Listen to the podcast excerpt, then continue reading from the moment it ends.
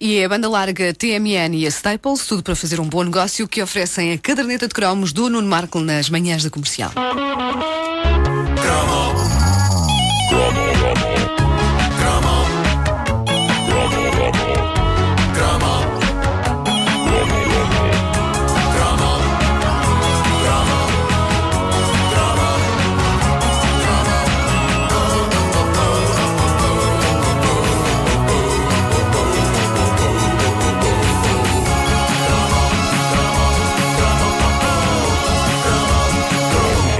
A juventude tem a vida tão facilitada hoje em dia. Hoje em dia, qualquer pessoa com uma ligação à internet saca numa hora umas 50 fitas para adultos. Hum? E da, e da forma mais cobarde possível, que é no sossego da sua casinha, sem ter de encarar ninguém.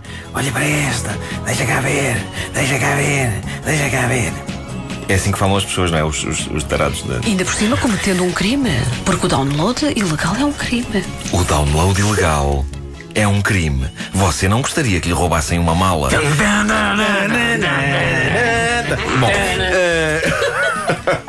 Mas é tudo tão fácil às pessoas hoje. Já nós, geração de 70 e 80, se queríamos ver uma fita pornográfica, tínhamos de pegar em nós, arrastar-nos até ao videoclube mais próximo, porque ainda por cima o videoclube era uma coisa próxima de casa, nem sequer fazia muito sentido irmos a um videoclube de um bairro onde ninguém nos conhecesse, porque nós éramos sócios do clube de vídeo que mais perto ficava da nossa porta e não íamos assim fazendo sócios de outros, porque ainda por cima pagava-se joia, não é? Pois joia, era. cinco Havia joia. contos, cinco contos. E vocês, quando alugavam, quando alugavam filmes no vosso clube de vídeo, levavam mesmo a caixa da cassete para casa? Não, ou a não, caixa não, ficava não. lá e era uma, uma caixa muito tamanhosa do próprio no- A caixa ficava lá. Não, no meu não, levávamos a caixa. Epá, isso era muito avançado. Era o meu sonho levar a caixa da cassete. Levávamos umas caixas muito tamanhosas. No clube pá. Videomania na Moita havia confiança. Não. Bom, na década de 80, como vocês se lembram, havia videoclubes como cogumelos, apareciam em todo lado, eh, pelo que não era difícil que basicamente quase todos tivéssemos um no próprio prédio, ou pelo menos uma porta ao lado, mas, eh, dizia eu, tínhamos de pegar em nós, arrastar-nos até ao videoclube mais próximo e depois, das duas, uma. Ou conseguíamos alugar um filme hardcore, ou, na pior das hipóteses, lá alugávamos o 9 semanas e meia outra vez. É que o 9 semanas e meia. Tinha Estava ali na vantagem- era um- fina linha. era um filme normal de Hollywood, não é? Podíamos alugar sem correr o risco de que pensassem, é lá que tarado. Pronto, talvez começasse a gerar alguma desconfiança quando alugávamos o 9 semanas e meia pela 25 vez. Mas, seja como for, era um filme artístico. Era um filme não pornográfico, não se via nada. Não se via. Eh, A verdadeira prova de fogo estava em conseguir alugar um filme dos mais puxados. Ora, alguém me enviou um link, eu peço desculpa que agora já me perdi. Eh, o Facebook da Ganeta de Cromos é, é um oceano. Ahm, e, e já mandou há algum tempo, não sei, já não sei quem foi, mas um link para um blog espanhol onde um indivíduo traça um quadro bastante preciso e detalhado da emoção que era ir ao videoclube alugar um filme XXX.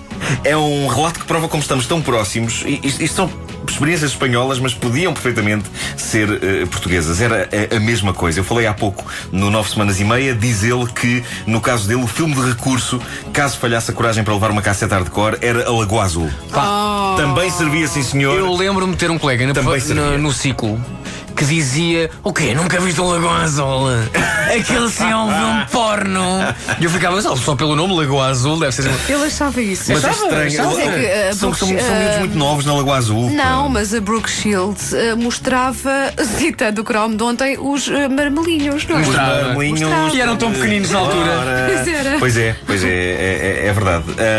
Mas a Lagoa Azul servia, bem como o nosso Semanas e Meia, diz, diz o autor desta tese que esse aluguer de recurso acontecia, por exemplo, quando uma pessoa tinha o azar de encontrar um professor no videoclube. Professor da escola. Aham. A experiência que diz ele ter vivido. Isto a mim nunca me aconteceu. Eu, eu não precisava de encontrar ninguém para me faltar a coragem de ir alugar um filme destes. Eu ia todo decidido, não é? Eu ia tipo, é pá, caramba, é hoje, é hoje, é hoje que eu levo as malucas do reformatório.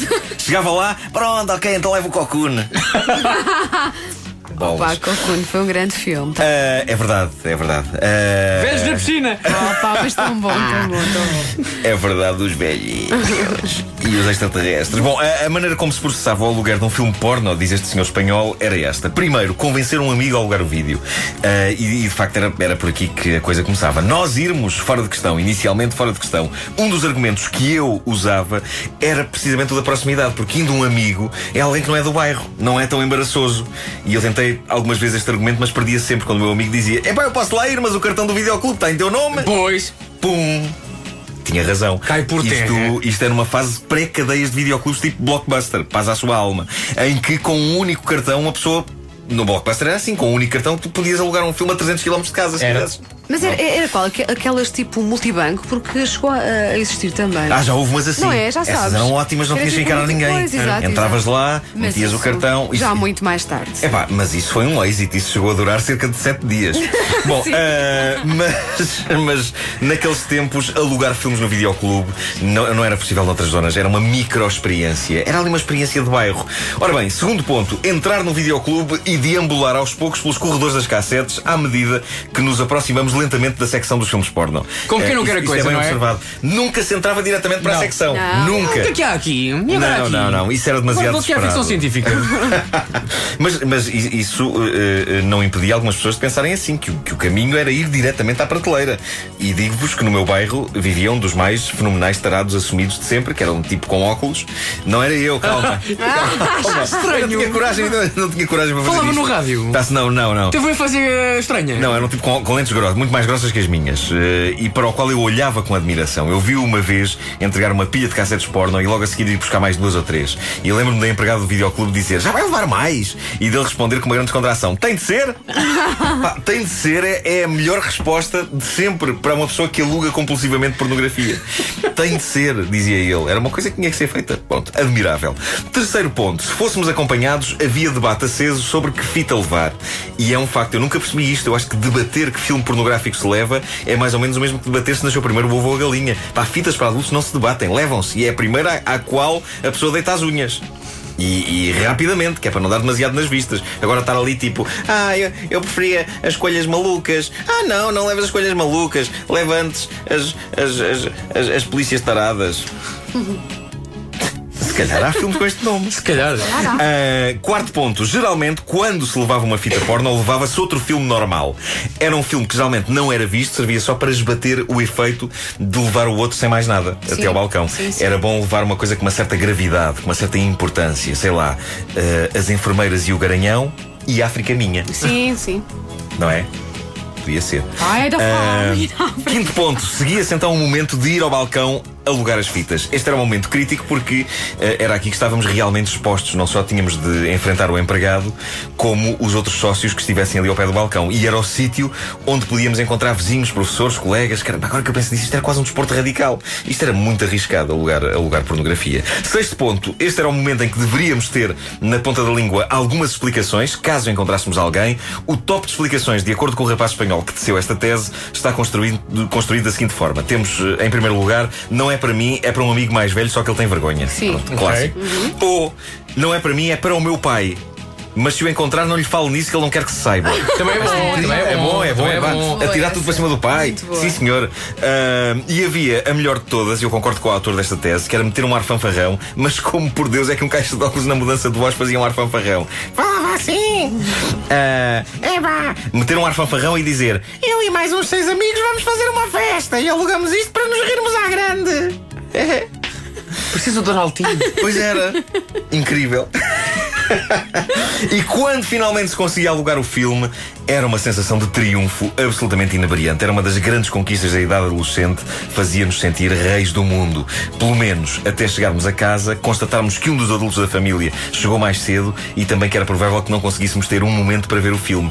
E que era um grande mau aspecto uma pessoa atrasar-se e pagar multa com um filme destes. Por isso, no dia seguinte, lá íamos nós devolver as taradas da kitchenette sem sequer termos visto um minuto daquilo. Triste. Triste. Vocês lembram-se do primeiro filme para adultos que viram? Eu nunca vi nenhum. Boa, boa. Grande treta. hã? Por acaso, não sei porque é que fiz esta pergunta, se como se eu alguma vez tivesse visto.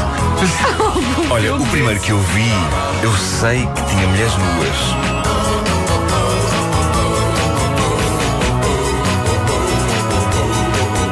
A caderneta de cromos é uma oferta banda larga TMN e Staples, tudo para fazer um bom negócio.